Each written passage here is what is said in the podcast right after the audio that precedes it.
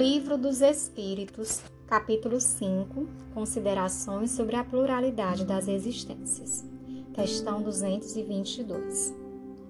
O dogma da reencarnação, dizem algumas pessoas, não é novo, foi tomado de Pitágoras, o filósofo e matemático grego que viveu cerca de 500 ou 600 anos antes de Cristo. Nós nunca dissemos que a doutrina espírita é invenção moderna. Os fatos espíritas, o espiritismo, sendo uma lei da natureza, deve existir desde a origem dos tempos.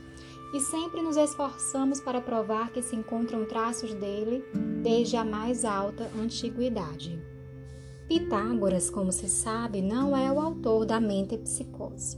A metempsicose é a doutrina segundo a qual a mesma alma pode animar em vidas sucessivas corpos diversos, vegetais, animais ou homens.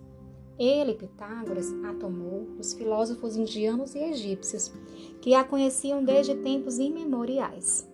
A ideia da transmigração das almas era uma crença comum, admitida pelos homens mais eminentes.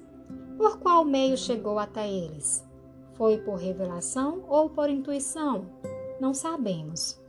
Mas, seja como for, uma ideia não atravessa os tempos e não é aceita por inteligências de elite se não tiver algo de sério. A antiguidade dessa doutrina seria mais uma prova a seu favor do que uma objeção. Todavia, entre a mente psicose dos antigos e a doutrina moderna da reencarnação, há, como se sabe, uma grande diferença que os espíritos rejeitam de maneira mais absoluta. É a da transmigração da alma do homem para os animais e vice-versa. Os espíritos, ao ensinarem o dogma da pluralidade das existências corporais, renovam, portanto, uma doutrina proveniente das primeiras idades do mundo e que se conservou até nossos dias no pensamento íntimo de muitas pessoas. Os espíritos apenas a apresentam sob um ponto de vista racional, mais de acordo com as leis progressivas da natureza e mais em harmonia com a sabedoria do Criador, livre de todos os acessórios da superstição. Uma circunstância digna de nota é que não foi apenas neste livro que os espíritos a ensinaram nos últimos tempos. Já antes da sua publicação, numerosas comunicações semelhantes haviam sido obtidas em diversos países e depois se multiplicaram de forma extraordinária. Seria talvez o caso de examinarmos aqui as razões por que todos os espíritos não parecem estar de acordo sobre essa questão. Mais à frente voltaremos a este assunto. Examinemos a questão sob outro ponto de vista e façamos uma separação, deixando de lado toda intervenção dos espíritos por enquanto. Suponhamos que esta teoria não foi dada por eles e que até mesmo nunca se abordou esta questão com os espíritos. Coloquemo-nos momentaneamente no terreno neutro, admitindo o mesmo grau de probabilidade para uma e para outra hipótese isto é, a pluralidade e a unicidade das existências corporais. Vejamos para qual lado nos guiará o nosso interesse e a razão. Certas pessoas rejeitam a ideia da reencarnação pelo único motivo de que ela não lhes convém, dizendo ser-lhes suficiente uma só existência e que não gostariam de recomeçar outra parecida. Reconhecemos que o simples pensamento de reaparecer na Terra as faz pular de furor. É compreensível que o simples pensamento de terem de reaparecer na terra as faça ficar furiosas. Mas a estes convém apenas lembrar se acaso Deus, para reger o universo, tenha que pedir-lhes conselho ou consultar os seus gostos. Portanto, de duas coisas, uma: ou a reencarnação existe ou não existe. Se existe, embora as contrarie, será preciso enfrentá-la, sem que Deus lhe peça permissão para isso. Essas pessoas parecem-se com um adoentado que diz: Sofri bastante por hoje, não quero mais sofrer amanhã. Mas, apesar de seu mau humor, não terá por isso que sofrer menos amanhã e nos dias seguintes até que esteja curado. Portanto, se tiverem de viver de novo corporalmente, reviverão, reencarnarão protestarão inutilmente, como a criança que não quer ir à escola ou condenado para a prisão. Será preciso que passem por isso. Objeções semelhantes são muito ingênuas para merecer um exame mais sério. Diremos, entretanto, para tranquilizá-las, que o que a doutrina espírita ensina sobre a reencarnação não é tão terrível quanto lhes parece. Se a estudassem a fundo, não ficariam tão assustadas, saberiam que a condição dessa nova existência depende delas. Serão felizes ou infelizes, de acordo com o que tiveram feito aqui na Terra, e podem, a partir dessa vida, se elevar tão alto que não temerão mais a queda no lodaçal. Supomos falar a pessoas que acreditem no futuro qualquer depois da morte e não aquelas que tomam o nada por perspectiva ou que querem fazer desaparecer sua alma num todo universal, sem individualidade, exatamente como as gotas de chuva somem no oceano. Se, portanto, acreditais no futuro qualquer, não admitireis sem dúvida que seja o mesmo para todos, porque senão, onde estaria a utilidade do bem? Por que se reprimir? Por que não satisfazer a todas as paixões, todos os desejos, mesmo à custa dos outros, uma vez que por isso não se ficaria nem melhor e nem pior?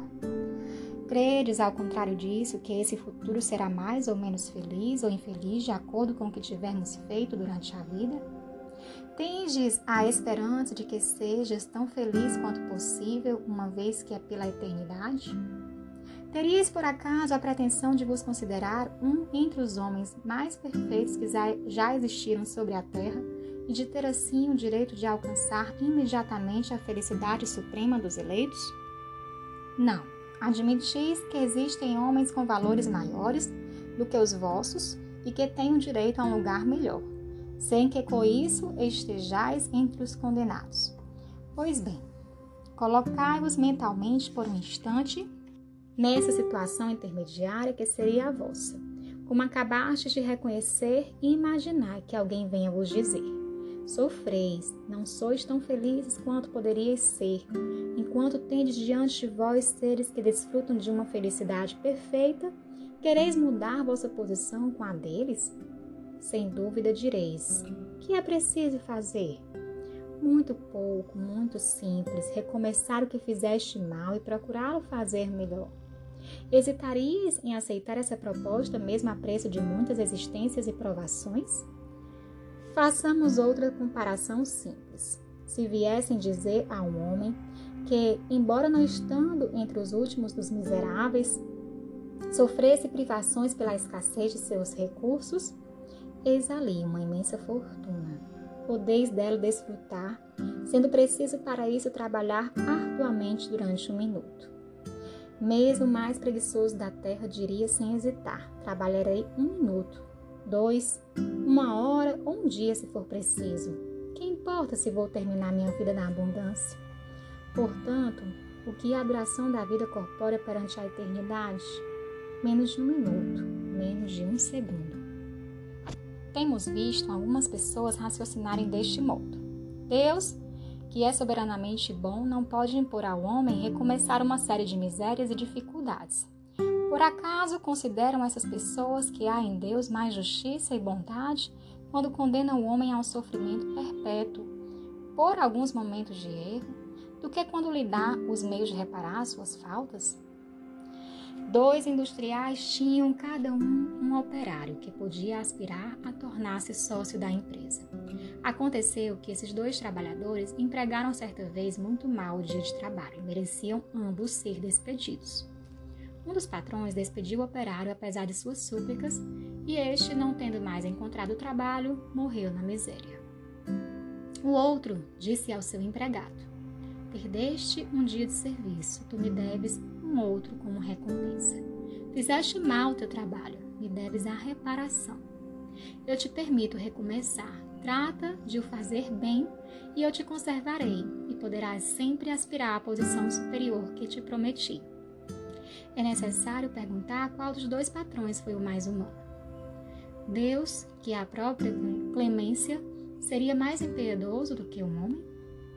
O pensamento de que vosso destino está fixado para sempre em razão de alguns anos de provação, até mesmo quando não tenha dependido de nós alcançar a perfeição na terra, tem algo de desanimador. Enquanto a ideia oposta é eminentemente consoladora, porque nos dá a esperança. Desse modo, se nos pronunciarmos a favor ou contra a pluralidade das existências, sem dar preferência a uma hipótese ou outra, diremos que, se fosse dado ao homem o direito de escolha, não haveria ninguém que preferisse um julgamento sem apelação. Um filósofo disse que se Deus não existisse, seria preciso inventá-lo para a felicidade dos seres humanos. O mesmo se pode dizer da pluralidade das existências. Mas, como já ficou dito, Deus não nos pede permissão, não consulta a nossa vontade.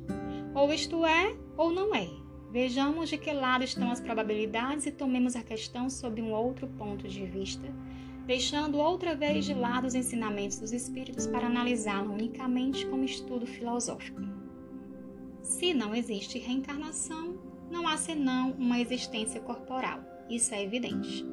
Se nossa existência corporal atual é única, a alma de cada homem é criada no momento do seu nascimento, a menos que se admita a anterioridade da alma, e nesse caso se perguntará qual foi o estado da alma antes do seu nascimento e se esse estado não constituía por si só uma existência sob uma forma qualquer.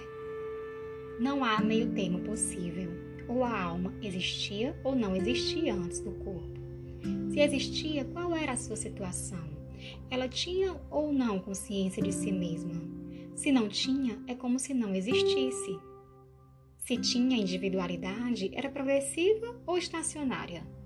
Tanto num caso como no outro, em que grau se achava ao tomar o corpo? Ao admitir, de acordo com a crença popular, que a alma nasce com o corpo, ou o que vem a dar no mesmo, que antes de sua encarnação tinha apenas qualidades negativas, fazemos as seguintes questões.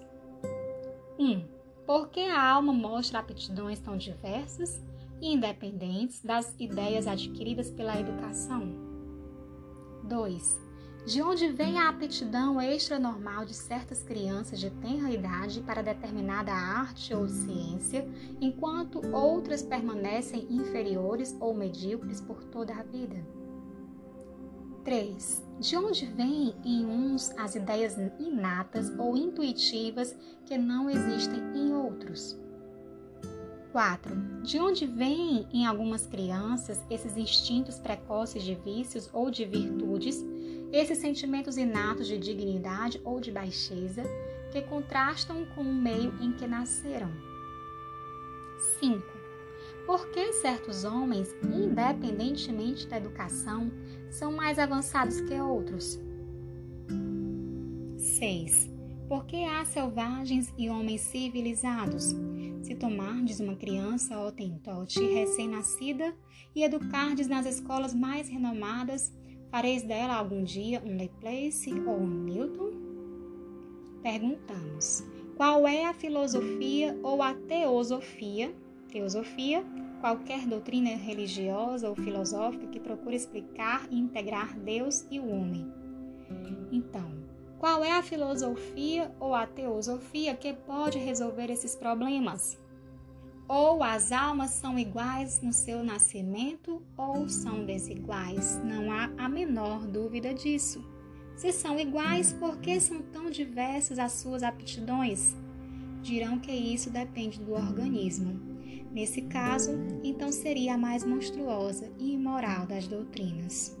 O homem seria apenas uma máquina, o joguete da matéria, e assim não teria mais as responsabilidades por seus atos, pois poderia atribuir tudo às suas imperfeições físicas. Se são desiguais as almas, é porque Deus as criou assim. Mas então, por que essa superioridade inata concedida a alguns? Estará essa parcialidade, esse favorecimento de acordo com a sua justiça e com o amor igual que dedica a todas as criaturas?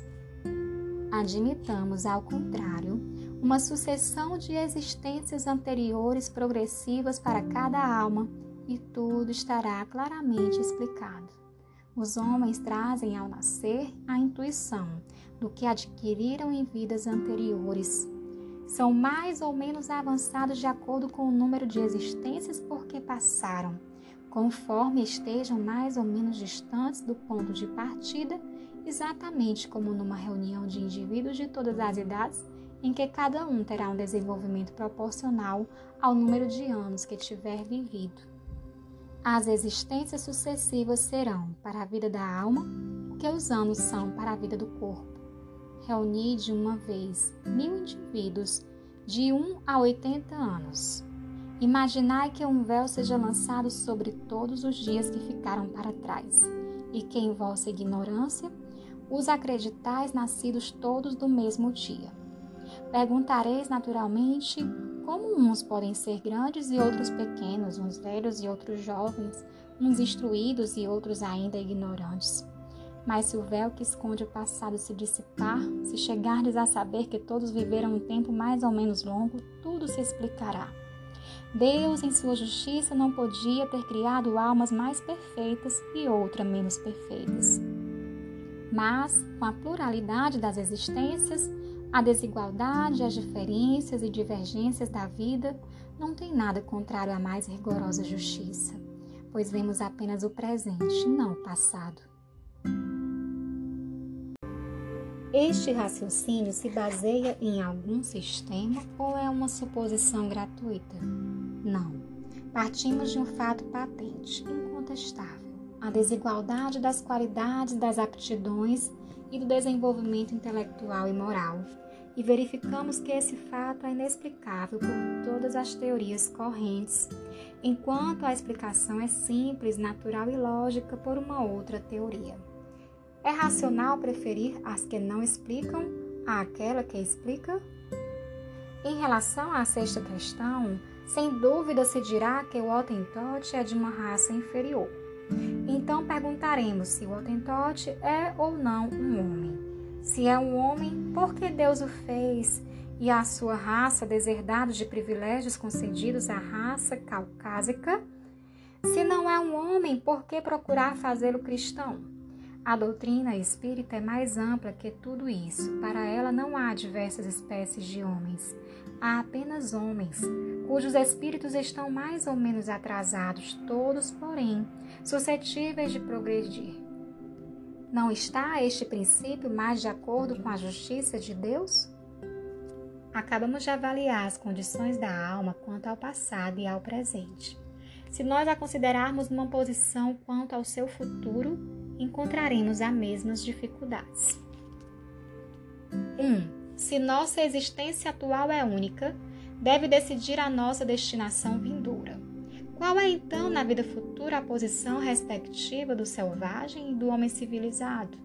Estarão no mesmo plano ou estarão distanciados em relação à felicidade eterna? 2. O homem que trabalhou durante toda a vida para se aperfeiçoar estará na mesma posição daquele que permaneceu inferior, não por sua culpa, mas porque não teve tempo nem oportunidade de se aperfeiçoar? 3. O homem que praticou o mal porque não pôde se esclarecer será culpado por um estado de coisas que não dependeram dele? 4. Trabalha-se para esclarecer os homens, para moralizá-los, civilizá-los, mas para cada um que se esclareça, há milhões de outros que morrem a cada dia antes que a luz chegue até eles. Qual será o fim deles? serão tratados como condenados? Se não forem, o que fizeram para merecer estar na mesma posição que os outros? 5. Qual é o destino das crianças que morrem em tenra idade que não puderam por isso fazer o bem nem o mal? Se ficaram entre os eleitos porque este favorecimento sem terem feito nada para merecê-lo, por qual privilégio se livraram das dificuldades da vida? Há alguma doutrina capaz de esclarecer essas questões? Admitir as existências consecutivas e tudo estará explicado de acordo com a justiça de Deus. O que não puder ser feito numa existência se fará em outra. É assim que ninguém escapa à lei do progresso. Cada um será recompensado de acordo com o seu mérito real e ninguém é excluído da felicidade suprema a que podes pretender, sejam quais forem os obstáculos que venham a encontrar no caminho. Essas questões poderiam ser multiplicadas ao infinito, porque são inúmeros os problemas psicológicos e morais que só encontram solução na pluralidade das existências. Limitamos-nos apenas à observação dos mais comuns. Poderão também dizer que a doutrina da reencarnação não é admitida pela Igreja porque ela seria a subversão da religião. Nosso objetivo não é tratar dessa questão nesse momento. Basta-nos ter demonstrado que a reencarnação é eminentemente moral e racional. Portanto, o que é moral e racional não pode ser contrário à religião, que proclama ser Deus a bondade e a razão por excelência. Que teria sido da religião se, contra a opinião universal e a comprovação da ciência, se houvesse posicionado contra a evidência e tivesse expulsado do seu seio todos os que não acreditassem no movimento do Sol ou nos seis dias da criação? Que crédito mereceria e que autoridade teria entre os povos mais esclarecidos uma religião fundada em erros notórios que fossem impostos como artigos de fé? Quando a evidência foi comprovada, a igreja se colocou sabiamente ao lado do que era evidente. Se está provado que existem coisas impossíveis sem a reencarnação e que certos pontos do dogma somente podem ser explicados por ela, é preciso admitir e reconhecer que a discordância entre essa doutrina e os dogmas é apenas aparente. Mais adiante mostraremos que a religião está menos distanciada do que se pensa da doutrina das vidas sucessivas e que se a aceitasse não sofreria maiores danos do que já sofreu, com a descoberta do movimento da Terra e dos períodos geológicos, que à primeira vista parecem desmentir os textos bíblicos. O princípio da reencarnação ressalta, aliás, em muitas passagens das Escrituras e se encontra notavelmente formulado de maneira clara e inequívoca no Evangelho. Abre aspas. Quando desciam do monte, após a transfiguração, Jesus lhes ordenou: Não faleis a ninguém o que acabastes de ver, até que o filho do homem seja ressuscitado dentre os mortos. Seus discípulos o interrogaram então, dizendo: Por que os escribas dizem que é preciso que Elias venha primeiro? Mas Jesus lhe respondeu: É verdade que Elias deve vir e que restabelecerá todas as coisas. Mas eu vos declaro que Elias já veio e eles não o conheceram, mas o fizeram sofrer como quiseram. É assim que farão morrer o filho do homem. Então seus discípulos entenderam que era de João Batista que ele lhes falava. Fecha aspas, Mateus capítulo 17. Uma vez que João Batista era Elias, devia ter ocorrido a reencarnação do espírito ou da alma de Elias no corpo de João Batista. Qualquer que seja, enfim, a opinião que se tenha da reencarnação, que a aceitemos ou não, todos teremos que passar por ela, caso ela exista, apesar de toda a crença contrária.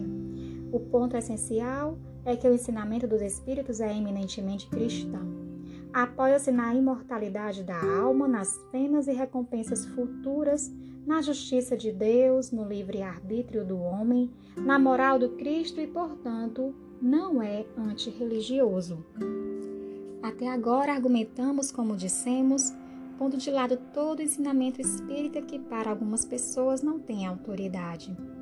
Se nós, assim como muitos outros, adotamos a opinião da pluralidade das existências, não é apenas porque os ensinamentos tenham vindo dos Espíritos, é porque esta doutrina nos pareceu a mais lógica e porque só ela resolve questões até então insolúveis. Mesmo se fosse da autoria de um simples mortal, nós a teríamos igualmente adotado e não hesitaríamos nem mais um segundo em renunciar às nossas próprias ideias. No momento em que um erro é demonstrado, o amor próprio tem mais a perder do que a ganhar ao se manter teimosamente numa ideia falsa.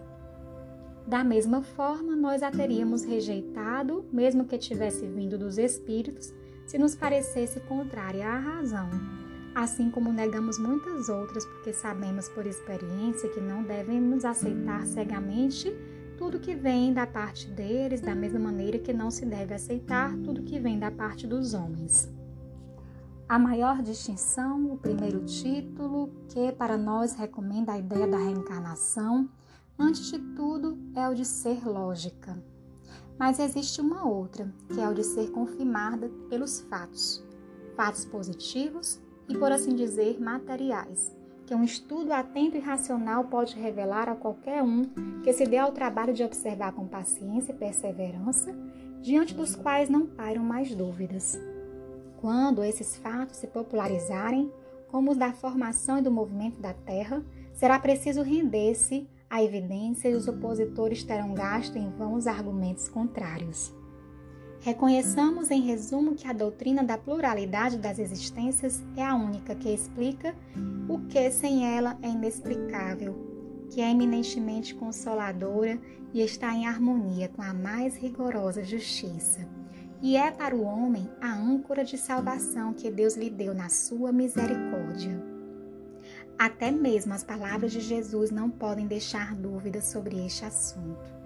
Eis o que é dito no Evangelho de João, capítulo 3. 3. Jesus, respondendo a Nicodemos, disse: Em verdade, em verdade te digo que se um homem não nasce de novo, não pode ver o reino de Deus. 4. Nicodemos lhe disse: Como um homem pode nascer, sendo já velho? Pode ele entrar no ventre da sua mãe e nascer uma segunda vez? 5. Jesus respondeu: Em verdade, em verdade te digo, que se um homem não renascer da água e do espírito, não pode entrar no reino de Deus. O que nasceu da carne é carne, o que nasceu do espírito é espírito. Não te espantes com o que te disse, necessário vos é nascer de novo. Veja a seguir a questão 10, 10, ressurreição da carne.